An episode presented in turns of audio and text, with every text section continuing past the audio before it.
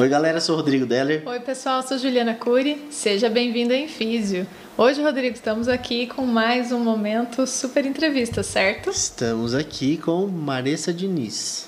Diniz. A gente está começando bem, graças a Deus. Uhum. obrigado por ter vindo, obrigado por estar aqui com a gente. Se apresenta para o pessoal, por favor. Então, meu nome é Marissa Diniz.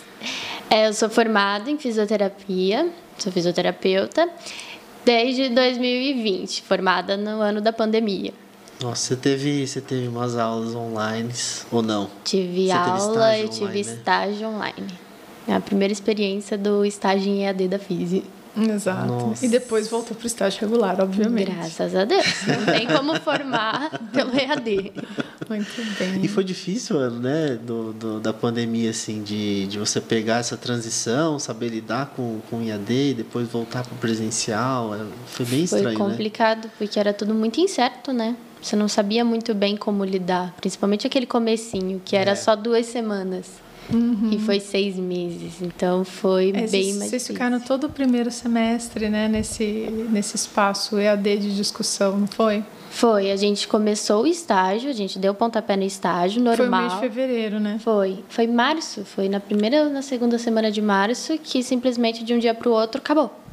Nossa. E aí a gente ficou, era duas semanas, um mês e foi seis meses nisso.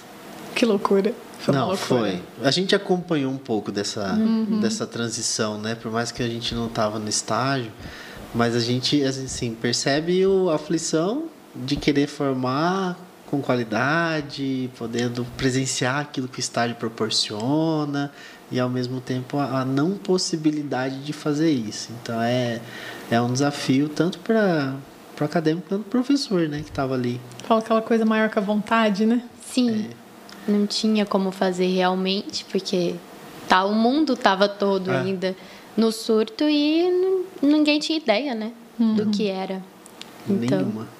Mas a gente podia antes chegar no momento é, não é, pandemia. A gente só atravessou né? a conversa. A gente já iniciou a conversa. A gente às vezes faz, a gente vai pro fim e volta pro começo. A gente normal, podia voltar normal, pro começo normal. do começo. Hum. Maressa Origens, né, Rodrigo? Origens, de onde, de onde começou o desejo pela fisioterapia? Pela físio. É. É, eu tive o primeiro contato com a físio com a minha tia, né? Minha tia teve alguns AVS, vários na verdade, e ela ficou acamada. E aí tinha o fisioterapeuta, a gente ia lá de férias, né, no Rio de Janeiro, e aí eu ficava observando, só que não de um olhar bom. Hum. Foi um olhar muito ruim. Sério? Sim, não teve o cuidado necessário. Era uma pessoa que só assinava os papéis, conversava e ia embora. Então não fazia a sua função.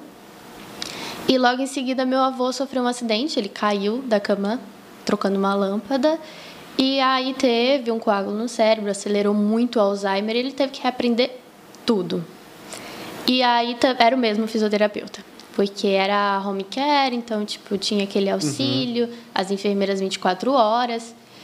E aí aconteceu que eu fiquei observando isso, não só o físico como a fono, fiquei entre os dois. E aí eu comecei a observar que eu não queria que aquela vida, minha tia que estava tendo deitada numa cama, não fazia nada, sentar numa cadeira era totalmente desconfortável para ela. Eu não queria que ela vivesse aquilo mais. Então meu pontapé foi ela. Ela foi o motivo de tudo dentro da físio. Olha só. E aí eu fui, obviamente, quando você entra na faculdade, você entra com toda aquela esperança, todo aquele você começa a entender os erros também de outras uhum. pessoas, uhum. né? Às vezes as pessoas não valorizam, vira tudo uma rotina e acaba não entrando nesse sendo mais humano, querendo ou não. Mas olha que interessante, você viu, você viu e viveu uma experiência que não foi boa, mas você decidiu ir para esta profissão. Como é que você descobriu que essa profissão podia ser mais do que aquilo que você estava vendo? A princípio, a ideia da físio também veio pela minha mãe, né? Minha mãe é físio animal ah, é e verdade. físio humana. Então, tipo, a gente, eu fui para físio humana. Uhum. Ela tá na animal. E aí, quando eu fui conhecer, tava também aquela épocazinha de microcefalia, falando sobre microcefalia, as crianças. Nossa. Então, isso, eu sempre amei criança, então isso me despertou uhum. esse desejo. E quando eu fui na Unigram conhecer, eu gostei. Naquele programa de visitas, né? Tipo, Feira das Profissões, Casa Aberta, ou você foi em outro Não, momento? eu fui em março de 2017. Olha eu só. entrei atrasada na faculdade porque eu não sabia direito o que eu estava fazendo, então Ah, vamos lá, né? Vamos ver vamos lá dá. conhecer. Eu estava em dúvida entre a fisioterapia e a psicologia. Uhum. E aí eu me encantei mais pela física, que é mais contato. Eu gosto do contato com a pessoa. Aham. Caramba, né? Eu, eu fico Olha só. pensando assim, não, uma experiência ruim, né? Uhum. De repente você transforma essa experiência também num desejo de, de não ser daquela forma, né? Uma motivação. É uma motivação né, extra, né? Interna, muito interessante. Você entrou em março, então? Entrei. Março. E como é que foi recuperar esse período aí? Que querendo ou não, você perdeu um mês, né? Ah, foi uma loucura, porque assim que eu entrei, a gente fez aquela prova anual. O ENAD. ENAD Não, não, é o a- ADI. ADI. ADI. Então foi aquela loucura, eu não sabia nada, só chutei a prova toda. Não, primeiro ano a ADI já é complexa, É, né? a DI já é Recém-entrada. Você Ai. chegou na semana da DI. Eu cheguei na semana da DI e no fim das contas minha nota foi alta. Eu não sei por quê, porque foi só chute, assim. E aí. Essa aqui faz mais sentido. Não sei o que significa, mas tem algum sentido Nossa, aqui. só fui nisso mesmo. O que dava pra ter sentido ir, às vezes era um chute. E aí, depois foi tentando recuperar. Tive auxílio de alguns professores ali Sim. no início. Uhum. A senhora dava aula pra gente no início. Segundo semestre. Entrou também. Era o quê? Habilidades? Aí- Não, Não, era habilidades é o. Alex e a Jana no primeiro. Eu entro em saúde, Saúde pública. pública ali. Isso. Em agosto. E aí foi. Foi tentando recuperar de todos os jeitos. Eu fui Complicado. bem ruim, mas aí depois fui melhorando. E dentro desse começo, qual que foi o maior desafio assim, de você é, ir conhecendo a, a profissão como ela realmente era, assim, dentro da faculdade? Como o meu propósito inicial ainda, querendo ou não, até subconsciente, era cuidar do Aham. meu avô e da minha tia, foi difícil mais no lado pessoal. Entender que as pessoas acabam cometendo erros, elas, você fica se culpando que ela podia estar melhor.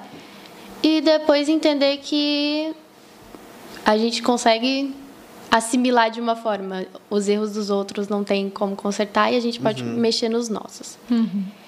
Ah, foi desafiador porque primeiro você sai da escola, você, daquele mundo tranquilo.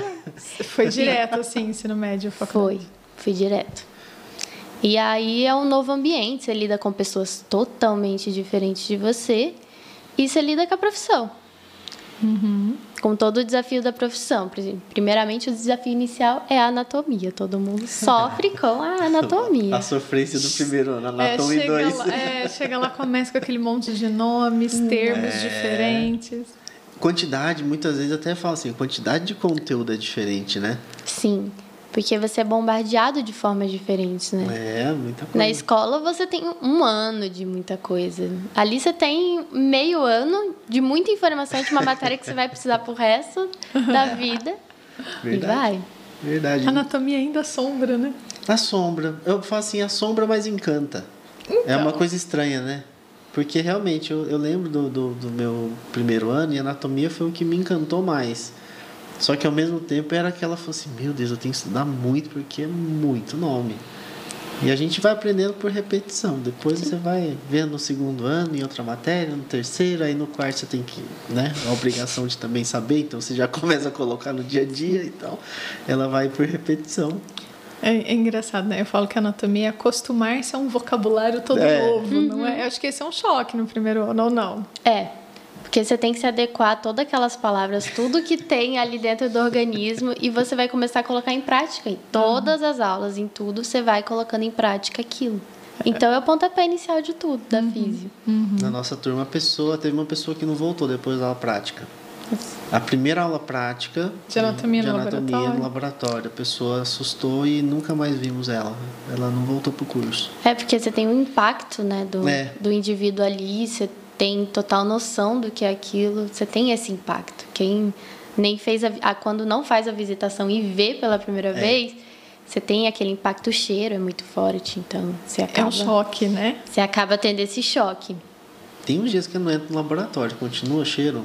Não, é porque agora ele, mudou é, o- ele não é todo formol, né? Você tem aquela outra, não é só no formaldeído, você tem É, a, a glicerina. a glicerina, né? então, Tava em mas transição é, minha é, isso aí. diferente, mas ainda assim é, é forte. Ainda é forte, né? Hum. Ainda tem o cheiro. É aquele, né? Porque é, é- ele, aquele vapor, né, irrita É, a narina, irrita né? No bastante. sentido de irritação, né? Eu saio sempre com o nariz coçando. Quando eu dava aula de anatomia, eu passava o ano com o nariz coçando por conta disso. Até acostumar com o cheiro, vai. Ah, Mas assim, é só pro pessoal que de repente, né, nunca teve, quer fazer o curso, não é o bicho de sete cabeças também, né? Não, não é não. Você vai, se você realmente gosta daquilo, você começa a pegar paixão por aquilo, por estar ali estudando, olhando, você fica curioso para entender tudo.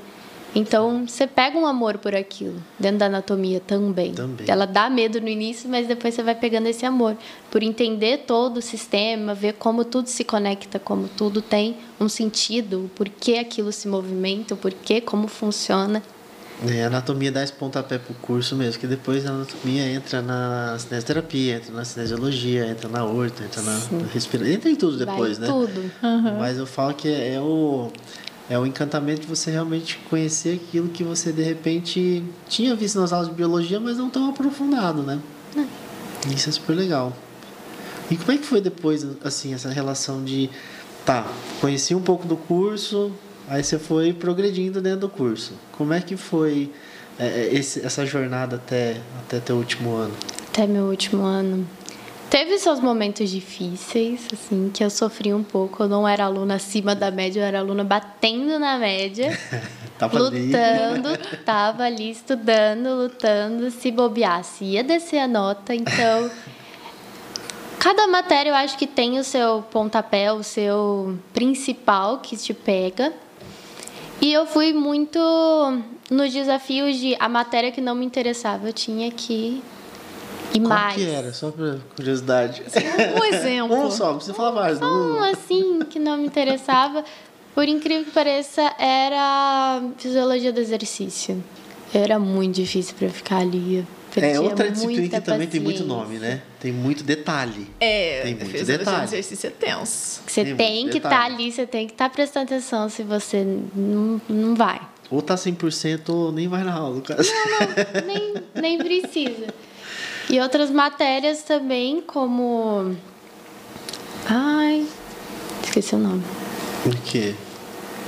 Pra Eu que lembro da, a- da professora, a mestriner.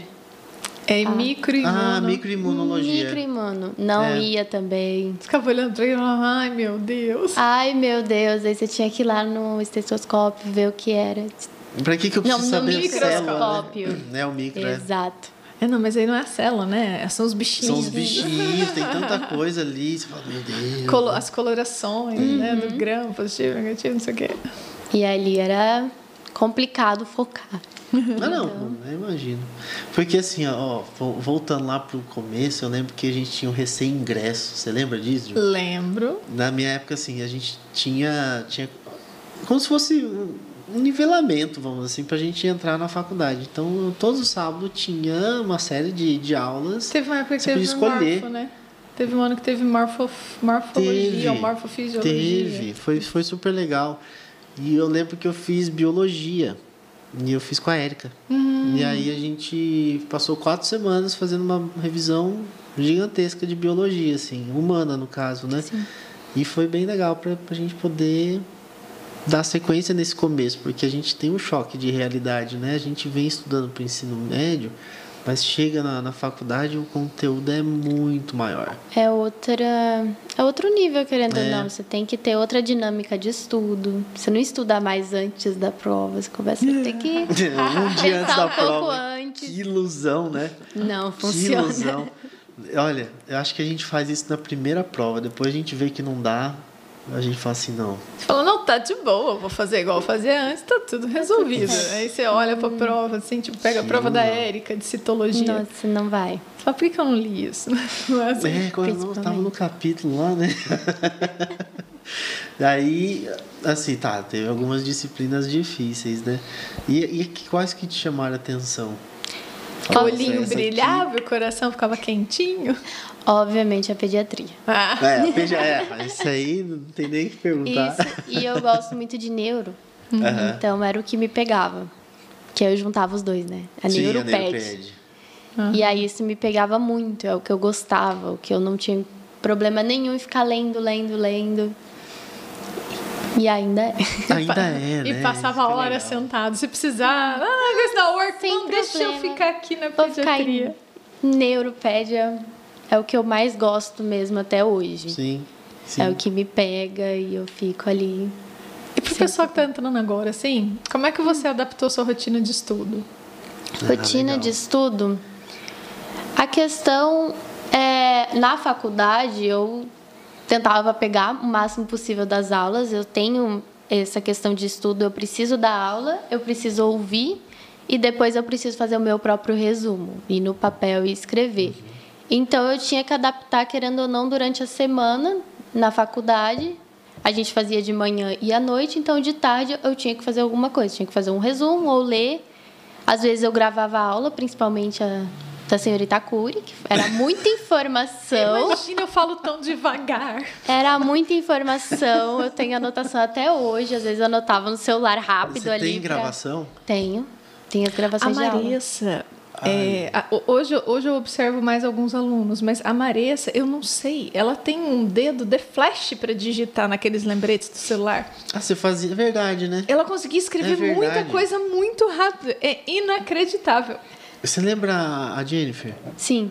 O pessoal não conhece, a gente falando de ninguém conhece, né? Jennifer. Da Jennifer. Jennifer. O pessoal te vai, vai lembrar de você. A gente tava numa aula prática, mesma história. E ela tá, tá, tá, tá. tá. Falei, Jennifer, você não, não sai de celular a aula inteira, né? Uhum. Ela, não, professor, eu anoto tudo. Ela tinha filmado a prática, tava fazendo descrição de teste, tava colocando positivo, negativo. Uhum. E eu falei, gente, eu não consigo escrever rápido desse jeito. Se acostuma, né? A gente é a geração da tecnologia, vai. É, a nossa pegou a transição, é. é eu ainda tenho é, gosto do papel ali, sabe? Do papel, escrever. Quando é muito rápido, eu prefiro o celular. Principalmente a aula da Coreia era o celular. Eu tava ali escrevendo, escrevendo, escrevendo. Porque não dava tempo do papel. Você acaba perdendo tempo no papel. que legal, é engraçado isso. Sentindo velho Essa pra caramba. é ótima. Que não, droga, eu né? nem comentava, isso eu não comento. Cara, porque assim, lógico, hoje quando eu vou, vou pegar os cursos, eu prefiro digitar também, que eu uh -huh. digito mais rápido. Uh -huh. Mas para sentar e elaborar as minhas aulas, ou de repente na hora que eu tenho que elaborar qualquer coisa, eu preciso escrever. Não tem jeito, eu preciso escrever. Uhum. Não, isso eu ainda faço. Eu preciso escrever para decorar ou para entender uhum. a situação. Eu falo para reverberar, né? Vai é, e volta, vai né? Volta. Vai. Você escreve, Mas na você hora lê. você tem que ir pelo celular, porque é muita informação muito rápido. É. Até cursos que eu faço hoje em dia eu vou pelo celular, senão não vai. Mais, mais do que no, no computador? Eu não gosto de digitar no computador. O celular tá ali rapidinho, na falando? mão. Não, tô enrolado. Não, não, nossa, é velho mesmo, fica tranquilo. Você vai ver quando a Lia crescer. É, Lia vai, vai pesar nossa, mais. Ela vai vir trabalhar com a gente aqui no, nos bastidores. E você conseguiu trazer essa rotina de estudos, assim, para depois que você se formou? Aumentou. Porque a demanda do Isso paciente... Isso é bom. Vamos falar. Fala de novo. Fala, fala assim, fala, com firmeza. Fala. Ela aumentou. Entenderam? A demanda aumenta porque cada paciente você vem com uma nova dinâmica, com uma coisa totalmente diferente. Às vezes é uma incógnita, né? É. E você está ali tentando adivinhar o que está acontecendo. Então você começa a entrar em todas as áreas possíveis e vai tentando adquirir para tentar trabalhar um pouco melhor com aquilo que você tem. Então, isso aumenta. Sempre uhum. que vem a demanda de um paciente, às vezes, dentro da, da sessão, você observa uma coisa e fala, eita, tem que dar uma pesquisada um pouco a mais uhum. e vai somando. Então, os pacientes, querendo ou não, aumenta o desafio, é, fica muito mais interessante, só que a demanda de estudo, com certeza, aumenta muito mais. Não, isso, é, isso é bom falar, né? Porque muitas vezes as pessoas acham que vão sair da, da faculdade não vão fazer primeiro, não vão fazer nunca mais evolução, né? Que é o tormento da galera. que ilusão também, né? Porque ilusão. A, evolução, a evolução continua. E, e, a demanda de estudo é inevitável. É inevitável. A hum. gente tem que estudar. Não Na verdade, eu, eu, eu, gosto de dizer assim que a faculdade te ensina que você é. vai precisar fazer isso para sempre, porque cada paciente é um, né? Sim.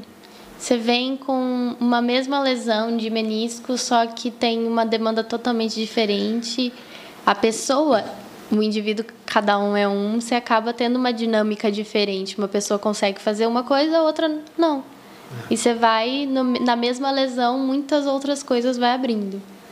E é verdade, é verdade. A gente depara muito com isso, né? Exemplo clássico. Falei assim, ah, um amigo meu veio aqui, tratou, fez tal, tal, tal coisa, eu quero fazer também. Você não é seu amigo, querido. Aí eu falei assim, então, mas não é o mesmo corpo, né? Peraí, vamos, vamos diferenciar aqui, que às vezes não tem nada a ver a composição uhum. da dor do amigo dele para ele. Então essa, essa demanda de estudo ela passa a ser contínua e, e, assim, a partir do momento que a gente consegue ir direcionando o trabalho, vai ficando mais prazeroso o estudo, né? Não passa a ser aquela coisa da obrigação da faculdade, né, e tudo Sim. mais. Porque ali a gente estuda tudo, não que a gente deixe de estudar um pouco de tudo, mas a gente direciona para o caminho que a gente está trabalhando, né?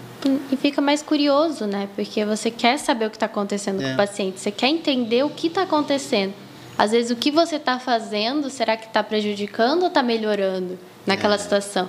Então, você acaba pesquisando mais, procurando mais e fica muito mais interessante. Você descobre outras coisas novas.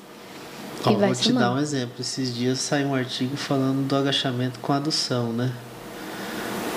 Hum, tá, com agora contração de adutores. Eu localizei, mentalizei, tá. É o famoso agachamento com a bolinha lá para poder uhum. contrair adutor.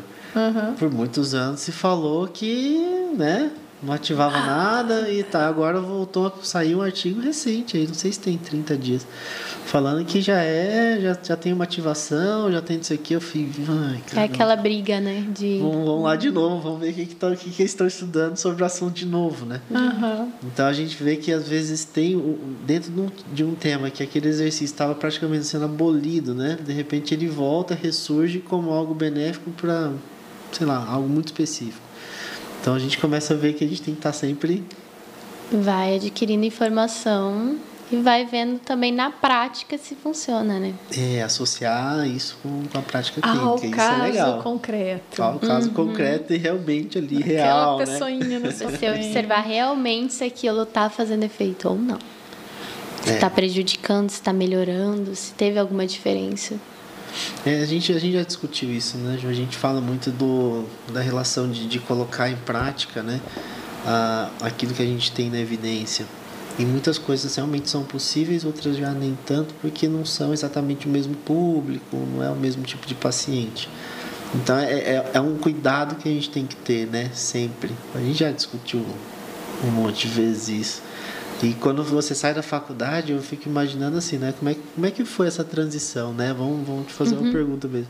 Como é que é essa transição de você sair da faculdade, né? Você tem, às vezes, um, um cenário que foi colocado como, como ideal e, de repente, você tem que se deparar também com um pouco do mercado, um pouco com as dificuldades do próprio paciente, de você conseguir fazer com que ele também possa entender aquilo que você está trazendo como recurso, Sim. etc. Então, essa troca eu já vinha carregando aqui, né? Durante a pandemia a gente veio trabalhando nas aulas com vocês. E aí, obviamente, quando eu queria sair, eu já queria ir para a PED. Ah, e o foco da PED. Verdade. E eu estou na Orto. Então, você vê também outras oportunidades, você vai se moldando. Uhum. Assim que eu saí, a primeira procura foi a ecoterapia, né? O trabalho Sim. dentro da ecoterapia. E me abriram a porta e eu fui. Entrei de cabeça e fui trabalhando. Só que dentro da PED existem muitas especializações que você precisa fazer, você não pode entrar com tudo. Você vai estudando, vai adquirindo. E o que eu queria fazer no início, eu queria fazer no Chile, que é o método de CME, que é a lei de trabalho, que foi quem me ah, apresentou é CME. Uhum. Verdade. E aí eu peguei uma paixão fazendo estágio lá, né? E aí eu queria fazer, e aí também veio a pandemia, estava tudo fechado, então teve que se arrastar um pouco mais esse plano. Ainda está em mente o plano. E abriu outros, né? Você abriu a porta aqui, eu vim trabalhar aqui dentro do programa que a gente vinha discutindo. Sim, um ano quase. um ano discutindo o um programa. Sei bem. Juliana acompanha de perto. Os insights, né? Todos. E aí foi moldando essa ideia de começar trabalhando na Horto. Tô aqui na Horto, peguei um amor pela Horto que eu não tinha. E aí até comecei, também teve uma, um pad na Horto. Tá vendo? Fiquei empolgada, eu falei, olha, tem um pad na Horto. Criancinhas fazem arte, quebram Fazem. ossinhos, fazem Aí lesões. Precisa, e a gente vem. E aí, o plano também que não tinha era entrar na osteopatia. E aí começou. Entrar na osteopatia, obviamente vamos para PED, Lógico. mas ir para osteopatia que não estava no plano. E eu não tenho E nada aí? a ver com isso. Não, não. Mas o mais engraçado é que assim, é- é- Brincadeira. não, não é um método indutivo apenas, Não, mas é não. que a gente acaba observando que existem aquela historinha que a gente fala das ferramentas. Isso aí. Né? Você pode ir construindo ferramentas que estão ao seu alcance nesse momento para criar um, um ambiente de trabalho para depois você ir indo construindo outras ferramentas e ir crescendo na profissão. Porque isso é uma coisa que você está contando que eu acho que vale a pena reforçar. A gente às vezes tem muitas ideias ao longo da faculdade, aí chega no estágio a gente pode manter ou mudar, aí se forma a gente tem às vezes oportunidades de coisas que a gente talvez pensou que nunca ia fazer na vida, mas aí a oportunidade aparece e acaba mudando, se adaptando ou usando aquilo como um método para chegar a um fim, né? Sim. Ou um caminho, né? Um contorno, assim. É, se torna o caminho, né? A porta que abriu, você começa adquirindo, você vai trabalhando, vendo o que vai se adaptar ou não, o que você vai fazer ou não. Principalmente meu foco, que é a PED ainda. E eu vi formas de adaptar isso, e formas que eu goste daquilo, como a osteopatia virou. Eu gosto da osteopatia, eu gosto das crianças e entrar nesse meio. Além de ainda ter o plano inicial de continuar trabalhando e focando na PED. Que é o único local ainda que eu tô é dentro da Eco. Sim. Então, E é engraçado assim, né? A gente vê dentro da, da osteopatia mesmo, a pediatria, como ela cresceu. Né? Aqui a gente tem até pediatras que já recomendam osteopatia para os refluxos, cólicas. Então a gente vê que é um mercado ainda a ser explorado. Acho que hoje somos dois aqui que fazemos essa parte de, de pediatria. Né? Eu mais específico com os refluxos, mas tem outras, né? outras abordagens ali que você vai fazer do curso daqui uns dias já, você já vai já conseguir vai ver bem. descobrindo as coisas É, que dá para fazer. próxima temporada ela vem contar uns elementos novos, É, né? legal. Novas legal. coisas. E assim, dentro da pediatria, o foco hoje é fazer qual curso? O foco hoje, dentro da pediatria, ainda é o CME. CME. Eu vou entrar na osteopatia e procurar já para fazer o CME junto. Nossa. A meta é pegar os dois, o boom dos dois juntos. Para tentar trazer isso um pouco diferente, tentar trazer essa, essa Nossa. área um pouco mais frequente. Vai ser o. Tô até curioso já. Ah, é. Vão ser altas Tô discussões. curioso. Mas assim, eu queria te perguntar da ecoterapia. Qual é o perfil de pacientes que hoje, onde você trabalha, vocês atendem? Porque às vezes as pessoas ouvem falar da ecoterapia, mas não imaginam de que mundo se trata, né? Então, você pode falar, "Ó, a ecoterapia tem estas finalidades, eu estou trabalhando no momento com esta parte, mas existem outras para aproveitar também as pessoas entenderem um pouquinho do que se trata. Sim. Ah, Atualmente eu trabalho na equipe Neuroconfiar, né? Foi a, a que me abriu a porta. E aí a gente atualmente está trabalhando com só crianças. Só que dentro da ecoterapia ela trabalha com vários nichos. A gente trabalha com adultos, com Alzheimer, depressão. A gente pode trabalhar com AVE. E também tem a parte do adolescente, tem traumatismo craniano que dá para trabalhar. E a parte da PED, querendo ou não, vai se trabalhando também TDAH, autismo, que autismo está em alta mesmo dentro da ecoterapia. É uma terapia que, que ficou mais popularizada para esse tipo de indivíduo, né? Para essa houve- condição. Houve um investimento maior, né? Agora o autismo está em alta. Ele tem esse investimento, como antigamente estava a síndrome de Down, que também está dentro da ecoterapia. E dentro da ecoterapia, hoje em dia, a gente está trabalhando só com crianças abaixo de 10 anos. Nosso nicho está nesse tipo de criança. E ah, normalmente são síndromes. A gente está com muitas síndromes diferentes. E, obviamente, o PC, que nunca falta. Sim. E vai trabalhando a questão de cada, cada criança tem a sua necessidade, algumas apresentam algumas dificuldades ao longo do período da vida, no crescimento.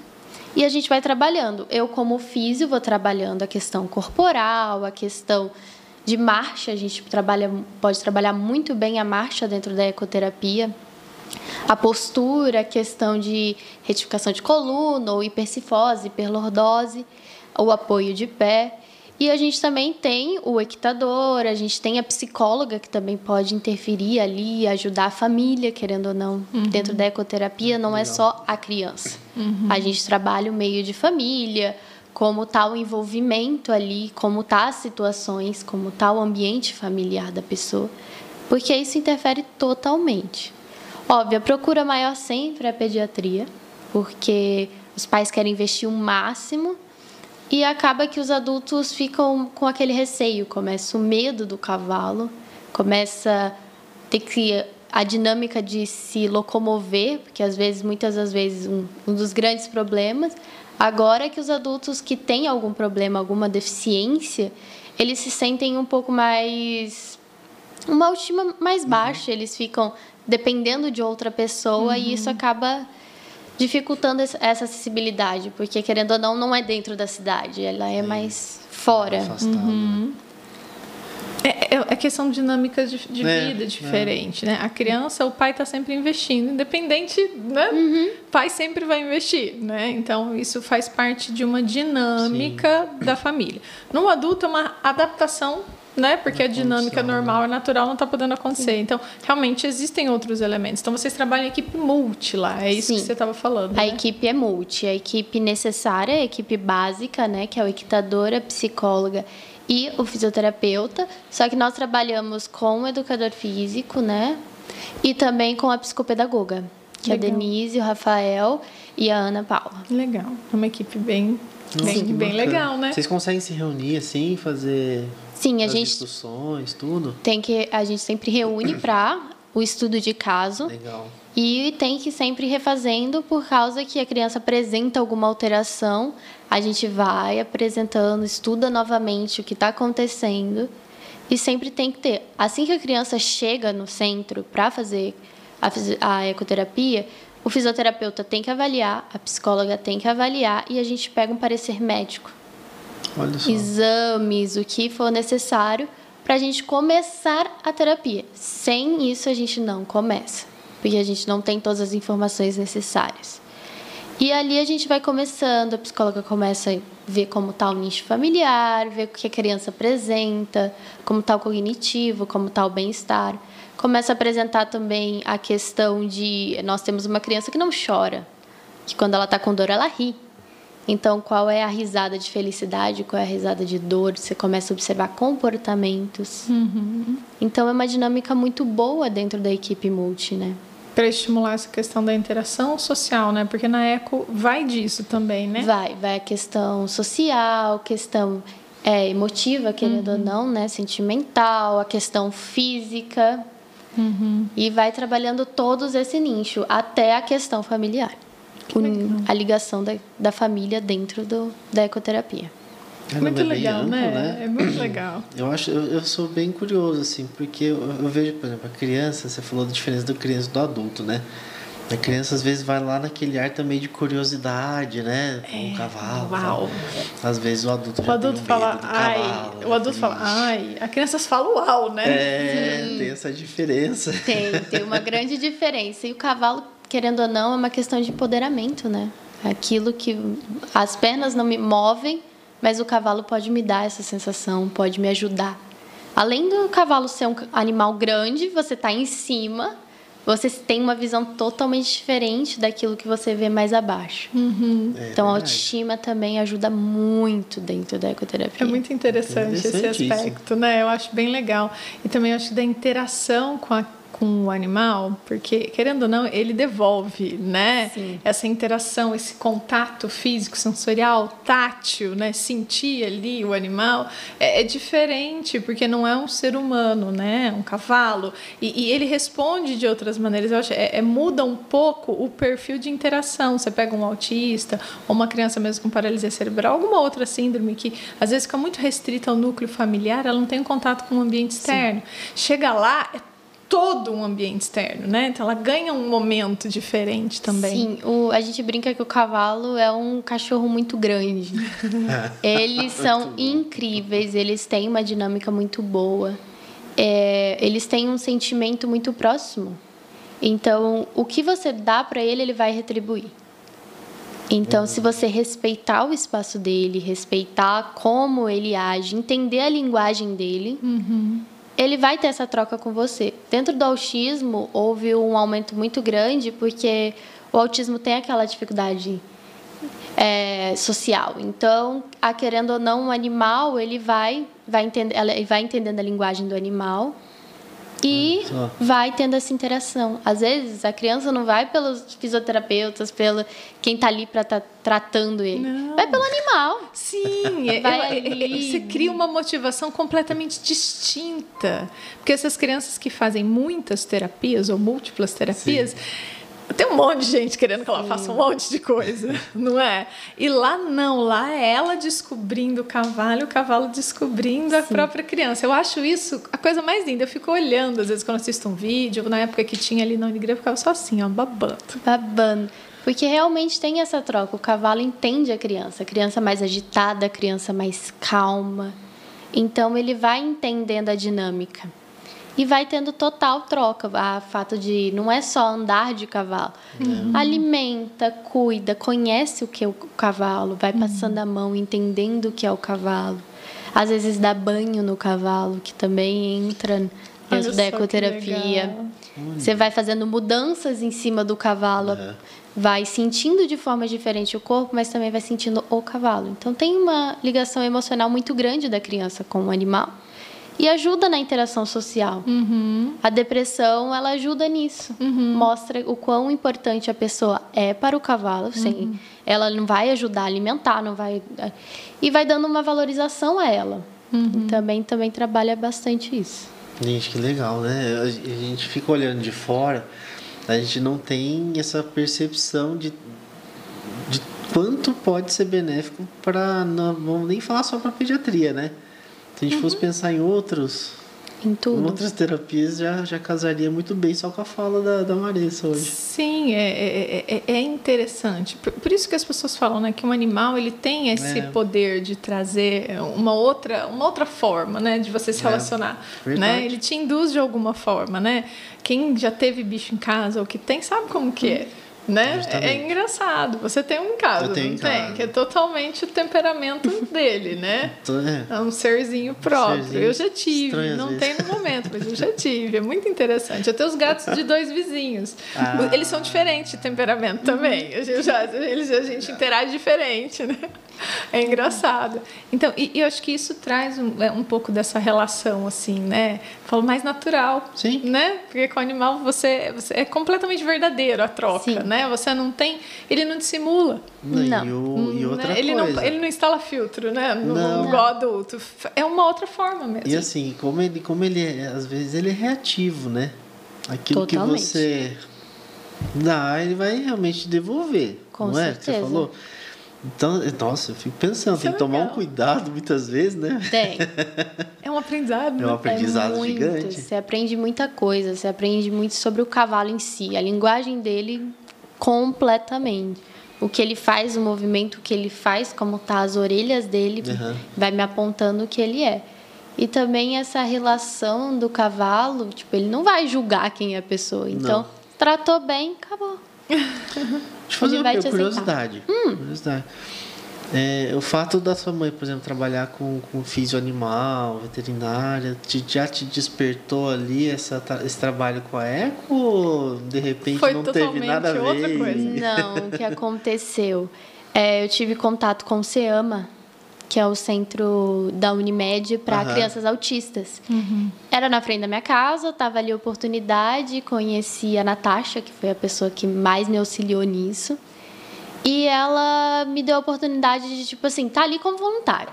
Não era como físio, porque é um centro de psicologia. Uhum. Tinha musicoterapia, ah, tinha, se eu não me engano, tinha psicopedagoga, mas era psicóloga.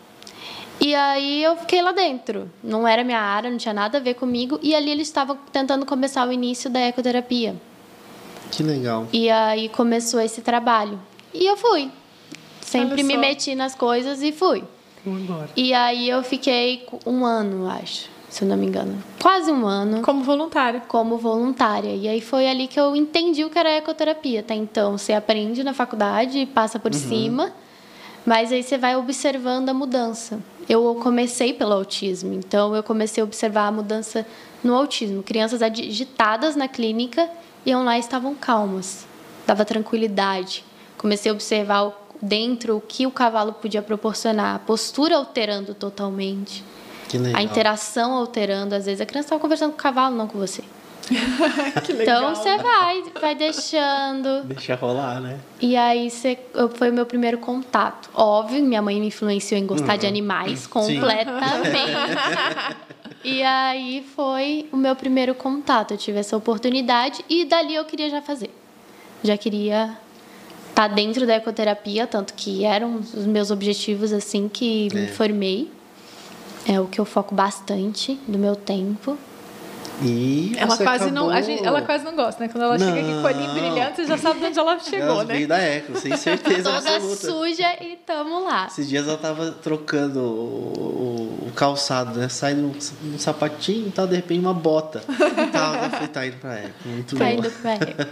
Você acabou de fazer o curso também. Acabei de fazer o curso. É Acabei de fazer especialização na Eco. Como é, como é que é o curso? O Conta um curso ele normalmente é realizado em Brasília. Uhum. Uhum. Só que aí houve a oportunidade e trouxeram para Campo Grande, que foi Eita. uma super vantagem para mim.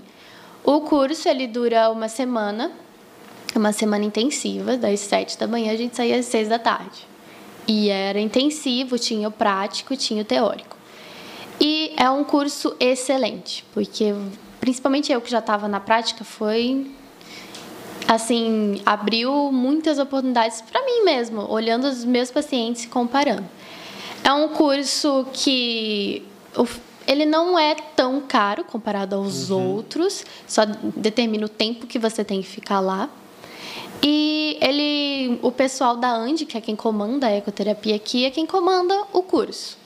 Uhum. E o curso tem a demanda das aulas é, teóricas de manhã, à tarde já estamos lá dentro do, do, centro, junto com o cavalo, interagindo. É, é mais isso.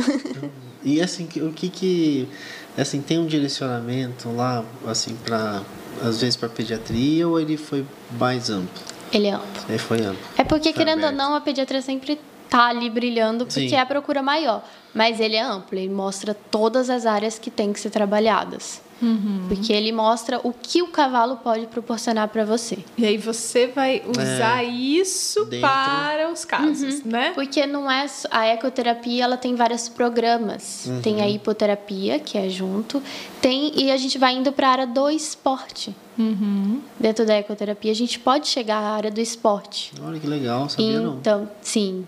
E aí entra com pessoas com deficiência e vai tratando para ela chegar à área do esporte. Uma uma ótima oportunidade de vida para quem gosta do animal. Existe também esse caminho, então. Existe, dentro. sim. Você pode caminhar para o ensino, para equitação, querendo ou não. Por isso que a gente tem o equitador sempre. Para adaptada, você está falando, né? Para adaptada. Legal. E aí a gente vai trabalhando.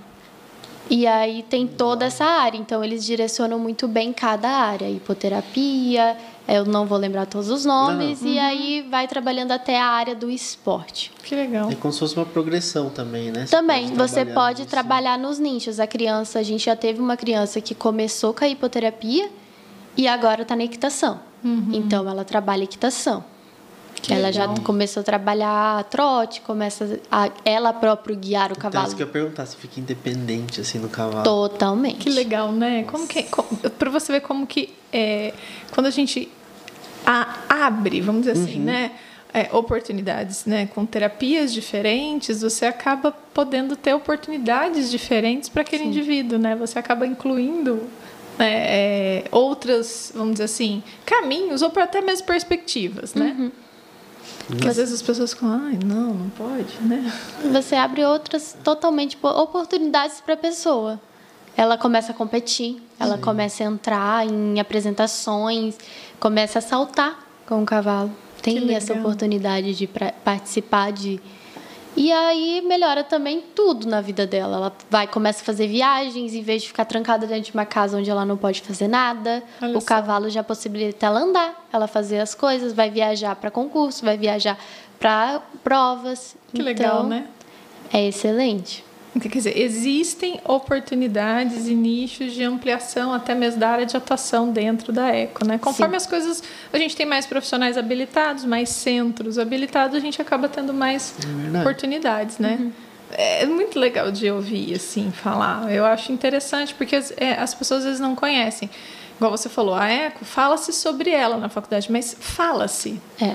Você sim. entra aqui e passou a informação. Mas a formação tem que ser feita depois. Tem. E uma coisa que eu gostaria de destacar na, na sua história, que você falou, foi a questão de vivências. Abriu uma oportunidade, você agarrou a oportunidade. Sim. E você foi lá fazer uma vivência prática. E isso te trouxe outros elementos para o futuro da sua construção de carreira. Acho que isso é importante para os alunos que estão começando aproveitarem as oportunidades, né? Perfeito. Porque você foi lá como voluntária. Um ano, né? Não, eu sou voluntária. É para você aprende se você realmente quer aquilo. A faculdade proporciona muitas oportunidades de observação, mas às vezes não todas, né? E às vezes vai do aluno ir buscar outros elementos. Exatamente. E A questão de tudo que eu decidi na minha vida foi muito entrando no.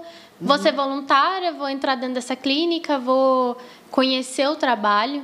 O CME eu só conheci porque, falando com o Deller, conheci as meninas, Verdade. Que aí fiquei lá, que era para ficar um dia, uma semana, fiquei um mês. e aí sempre funciona assim comigo.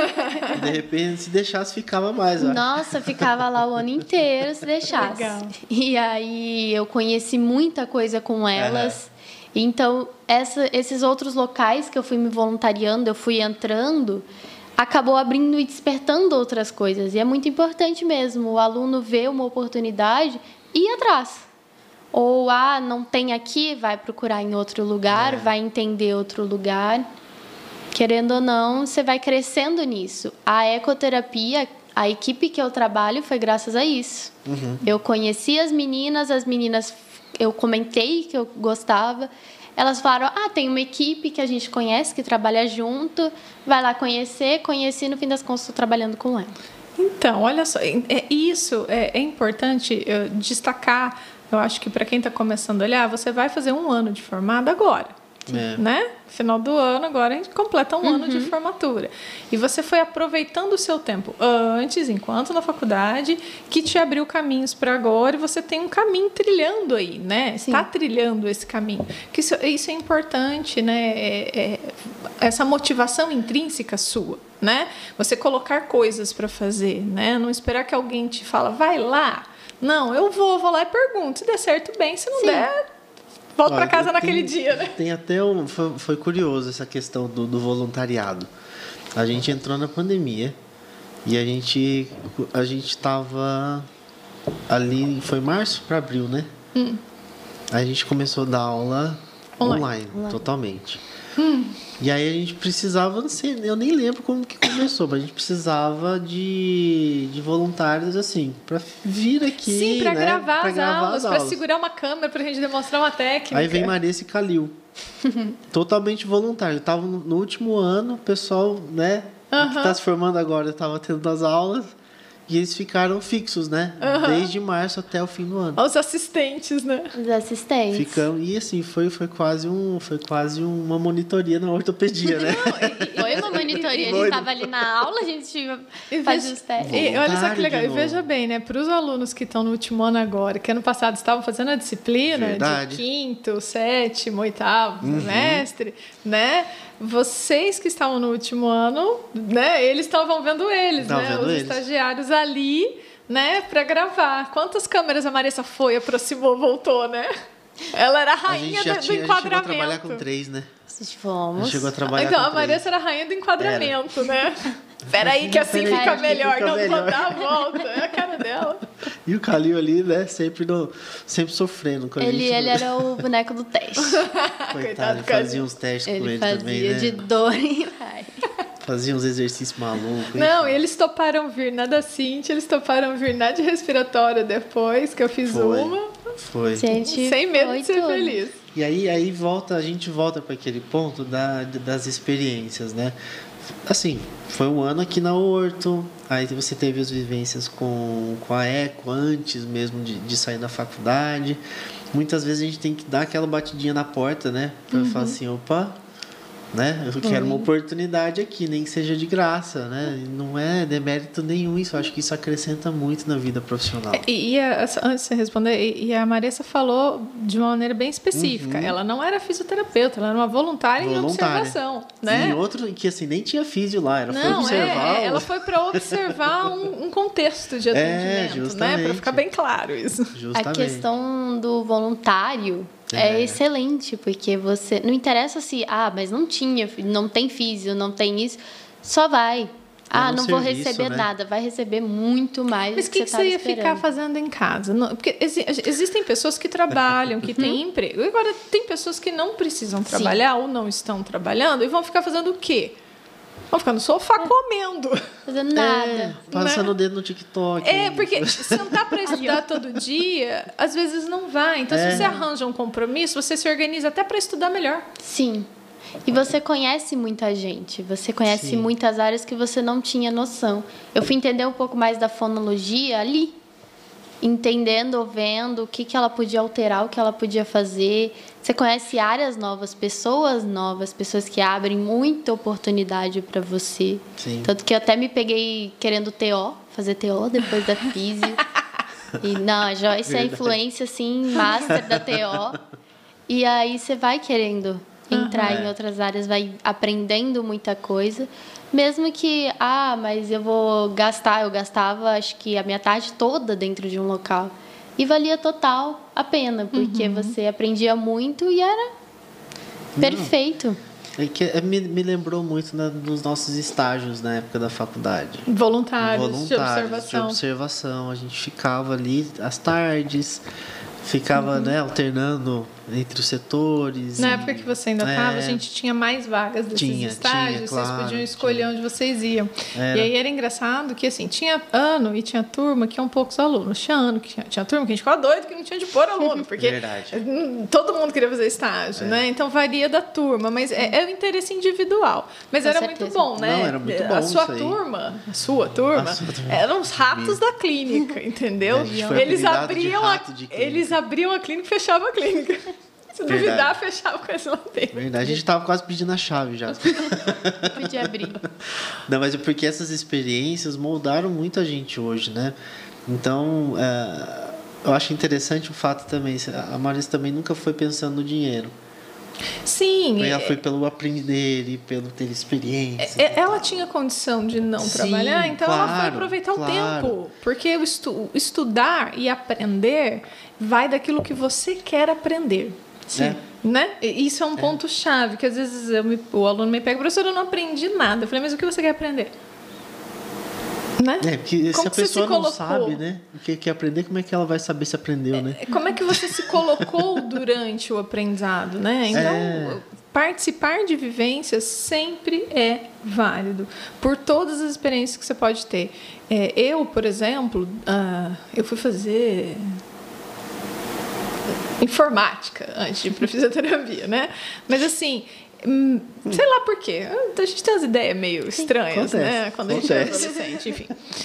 Uh, mas, por exemplo, eu tive muitas vivências na minha adolescência toda, até um pouco na infância, de trabalhar em escola que tinha educação especial, de ir dentro da uhum. sala de educação especial de professores e pedagogos que eram amigas da minha mãe.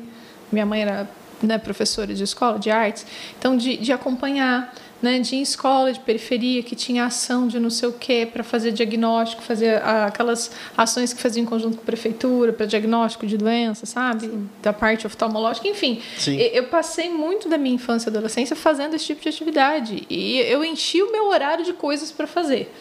Porque eu nunca gostei de ficar em casa no sofá. Então eu fui fazendo isso. Então, aquela história. Eu conheci pessoas com deficiência quando eu tinha 9, 10, 11 anos. Eu fui conhecer periferia, favela, lugar né, de bem complexo assim, de, de situação social com 12, 13, 14. Né? Então, isso fez muita diferença quando eu fui para a faculdade. Porque quando eu fui para a faculdade, eu já tinha essa noção de participar de tudo. Né? Então, isso é importante. Eu acho que isso precisa ser destacado para os novos alunos. Faz parte. Talvez você não vá fazer isso que você fez, uhum. mas talvez seja uma sua primeira oportunidade de trabalho. Não importa, né? Constrói a sua história. É ir buscar, né? Correr atrás, porque se você ficar parado esperando alguém te dar uma oportunidade, não vai vir. Fala assim, ó, toma a chave da porta, abre ali, né? abre a clínica, né?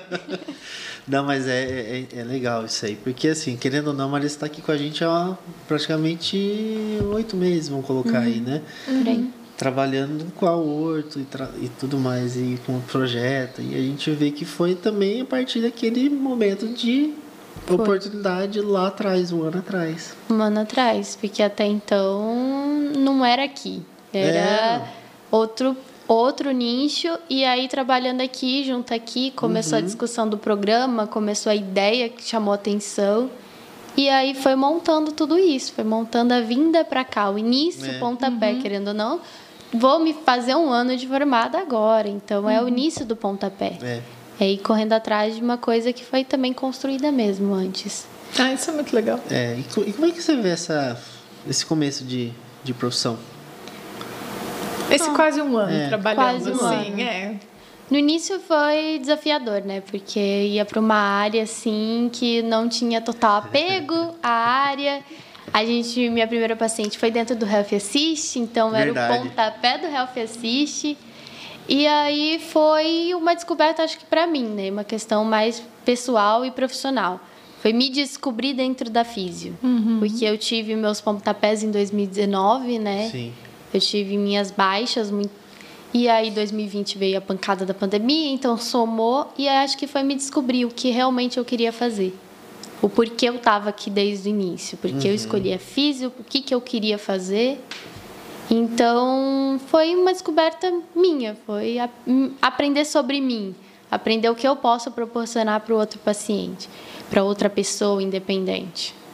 Nossa, Olha é, que é legal, legal né? Aí, né? É bom, é bom de ouvir. É bom de ouvir. Porque essa é uma frase muito bonita. A gente vê essa questão de. É, é a possibilidade da pessoa escrever a sua história, uhum. de, de conquistar o seu espaço, né?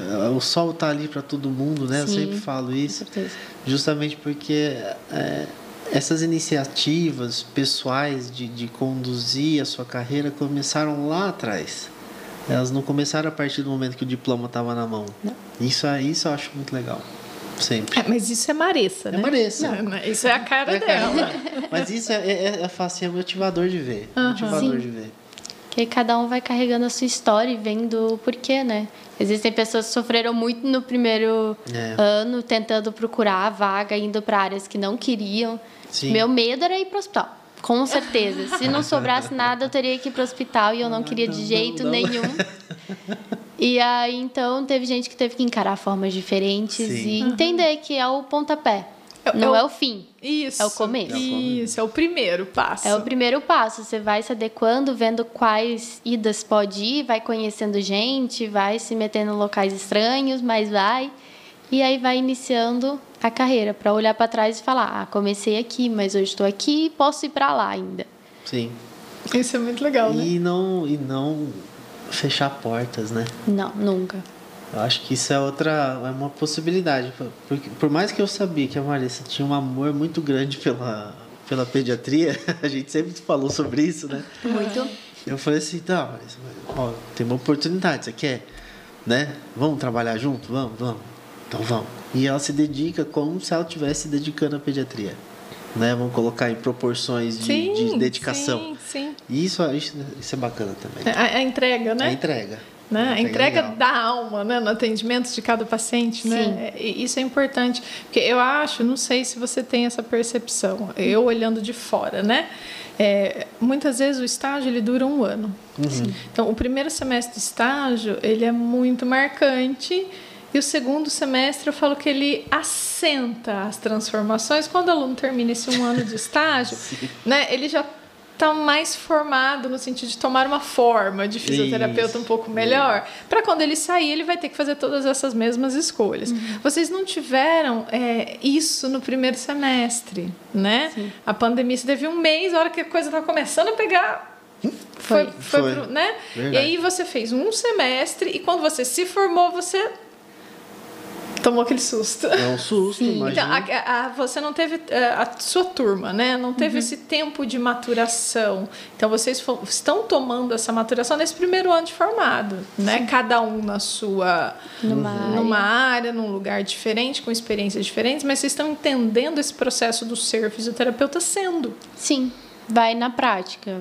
Todo mundo teve que aprender esse boom na prática. Você vai observando alguns colegas e vai vendo que teve que ganhar essa maturidade, teve que ganhar querendo ou não todo o conhecimento de, pera, o paciente vem, você leva o baque, você fala, vamos, não, vamos, vamos lidar com isso. E na faculdade, que é o que a gente aprende e vai absorvendo, uhum. a gente absorveu na carreira. Vocês tiveram menos tempo, né? Sim, a gente teve um foi. pouquinho menos, foi mais corrido, mas aí foi. Hoje em dia eu olho o pessoal da turma e todo mundo está indo muito bem naquilo. Uhum. Tá todo mundo crescendo, todo mundo buscando, alguns mudando de direções e isso é muito legal de ver, porque vai alterando e vai entrando em áreas que você achava que não ia entrar. Verdade. Uhum. Isso, isso faz parte do trilhar as Sim. coisas, é. né? Que a gente Verdade. tanto fala. Verdade. Porque assim, a, a gente vai construindo de acordo com as oportunidades e com os nossos gostos e aptidões pessoais, né? E ao mesmo tempo, às vezes a gente demora para descobrir um pouco qual que é a nossa real aptidão, né? Vocês tiveram talvez menos tempo de estágio, não deu para ver talvez tudo aquilo que poderia ter visto, né? Que também já ajuda a moldar, mas nem sempre isso acontece ali né? Isso vai acontecendo com, com o tempo e você vai realmente entendendo aquilo que é, realmente te, te faz levantar todo dia para trabalhar. Uhum. Né? Então é, é uma construção que ela, no seu caso, no pontapé, eu acho que a gente molda talvez para o resto da vida. Né? Eu tô aqui filosofando sobre a vida, mas eu acho que é pro resto da vida. Sim, mas é. Você vai aprendendo, você vai absorvendo muita coisa. É. Vai se moldando de formas totalmente diferentes. Vem demandas diferentes, você vai se moldando aquilo. Aquilo que às vezes a gente fala, não só na carreira profissional, mas para a vida, né? É. Aquilo que você viveu, aquilo que te marcou né? É, e aquilo que te deixou uma marca. Então você vai lembrar. Eu acho interessante é, na, na, sua história desse seu primeiro ano de formada, é, você tem uma vontade de trabalhar em PED.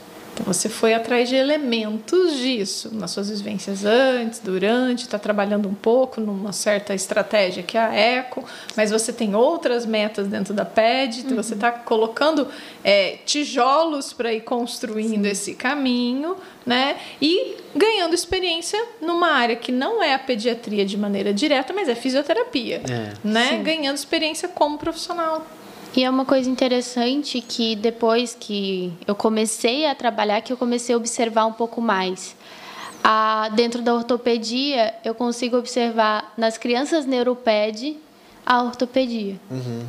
Porque sempre vai ter alguma disfunção, sempre vai ter alguma coisa. Criança é criança. Uhum. Então você começa a trabalhar também dentro da área. Sim. A área também respiratória. Você começa a observar, você pode trabalhar a respiração da criança, você pode trabalhar é, toda a constipação, tudo que dá para mexer ali, você consegue. Uhum. Então você começa a adquirir todas as áreas dentro de uma coisa só. Engraçado que a gente volta, eu volto para aquela frase, né? Antes de tudo, somos fisioterapeutas, né? Sim. né? Exato. Antes de tudo, isso a gente é fisioterapeuta. E a construção da profissão, ela vem, até brinca, a Marisa vai ter que ter uma caixa grande, né? Vai ter que ter um cavalo agora dentro da caixa de ferramenta dela. É verdade. o negócio tem que ser gigante. Um cavalo. Um cavalo, pelo menos, né? Não tem jeito. E, e, e, dentro dessas ferramentas todas, né? Por mais que você vai escolhendo ali a neuro, a respiratória, a, a enfim, a osteo, o que for, ela vai compor teu tratamento, né? Vai, você vai entrar em uma área. Porque a pessoa vai ter demandas totalmente diferentes, você vai olhar, pera, eu posso trabalhar isso aqui que não estava no meu dia, mas eu posso pegar um pouco de respiratório e trabalhar. Ainda bem, porque é só para aqueles que respiram, então. Exatamente. Beleza, ou que precisam continuar respirando. Então, você trabalha Só, né? respiratório. E aí você começa, você começa a observar toda a postura, toda a caixa torácica. Eu fico lembrando da Curi toda vez que uma paciente vem. Eu fico falando, ai, Jesus, eu tenho que trabalhar essa mobilidade, eu tenho que ganhar essa mobilidade porque a respiração tá ruim, tá respirando errado. E você vai começar a corrigir, ensinar como respirar de novo. Vai. Olha meu sorriso de alegria agora. É da hora, da hora, a câmera de... né? Como fazer a Capan de volume 3, ponto de partida, Ai. não ponto de chegada. Né? Parte dali para você começar a entender onde isso começa. Capande. vai capante. Capan, olha. Todo, É, não, que quem todo que- físio. Não, é que, é que na respiratória todo mundo espera que eu vou falar primeiro oeste, né? Eu falo não, falo, Não, vem de Capande, fora pra não. dentro. É, Depois... é, Isso, isso é depois você volta. Isso é verdade. Eu lembro que a gente discutia, falou assim, meu Capande, depois a gente discute o Oeste. Eu falei, sim, senhora. Todo mundo que foi conversar com a Curi pra falar alguma coisa, ela vai te mandar pro capante. Você vai pegar o capante e vai começar a se, ler se e você entender. não souber aquilo, a hora que você vai ler o Oeste, estudar o pulmão, vai, vai ficar seccionado. Eu preciso que vocês comecem a juntar. Essas são duas literaturas clássicas que dão a base, que ninguém vê. Tá enterrado lá na, né, no É, solo. é a raiz, é a É raiz. só, né? Você não vai tratar com esses dois livros, mas é só o que te sustenta ali em alguns elementos de análise, de observação, Exato. de teste. Enfim, né? Detalhes. Muitas coisas, Importantes. assim, importantes que vai- você vai carregar a respiratória, não tem saída. Você vai Eu, carregar e eu, vai. vocês, abandonam o Guyton, né? Abandona Não. nada. O, isso que eu ia falar. o- Você pode até abandonar um Gaito, mas ele não te abandona. Não, Não, ele ele, vai estar ali na sua cabeça, todo, você ó. vai olhar e falar, ai, não, vai ter que voltar, ler tudo de novo. Aí vem um vai... artigo de não sei o que, cita um negócio de fisiologia e fala: Eita, o que, que tinha mesmo na minha anotação lá no celular? Esses dias eu precisei dela. Parei e falei, olha, vamos voltar aqui para avaliação respiratória e ver o que está acontecendo. Aí, tá vendo? Valeu as anotações. É excelente, eu ainda tenho todas as aulas no meu celular.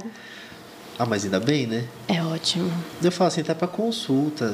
Você tá bate o olho rapidinho, você já vê o que tá, você pega a ideia, às vezes você não lembra exatamente o que é, você pega a ideia, já vai pesquisar, já vai ler alguma coisa. Meu Deus. Eu acho que eu preciso usar mais, né? Eu gosto da tecnologia, mas não, não uso dessa forma. Preciso melhorar. Tá ali a ferramenta, vai. Muito bom. Bom, obrigado, Marissa. Acho que né, a, gente, a gente vai voltar depois para você falar Ela vai de ter outras, outras coisas para contar específicas. né, de novidades que vão acontecendo, mas obrigado por compartilhar, gente. Eu, eu não conhecia grande parte dessa história também. É, um Que monte legal. de detalhe que a gente acaba É. descobrindo assim nessas Super conversas. legal. E, e deixar, né, para quem está começando, tanto quanto você, ou quem ainda vai chegar nesse momento que você está vivendo agora, que, fa que essas coisas são parte de um processo, né? sim. E o que, que você deixaria assim de fala para seus colegas que vão se formar daqui uns dias? Querendo ou não, a oportunidade que abrir é não sentir medo e, por mais que não seja o que gosta ou que tem essa paixão, vai. Você vai descobrir outras paixões, vai ver, vai iniciar aquilo que deseja e não ter medo, porque a porta vai estar aí, é só entrar e se aventurar por ela e vai construindo, querendo ou não, como a Curi falou, a sua história.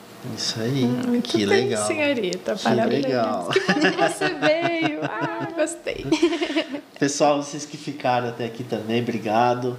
E espero que vocês deixem também seus comentários, né, sobre essa jornada que vocês têm na profissão. Isso, perguntas também, se quiser deixar, Sim, né? Pra com certeza. Ela responde. Isso aí. E até o próximo vídeo. Até. Tchau, gente. Tchau, tchau.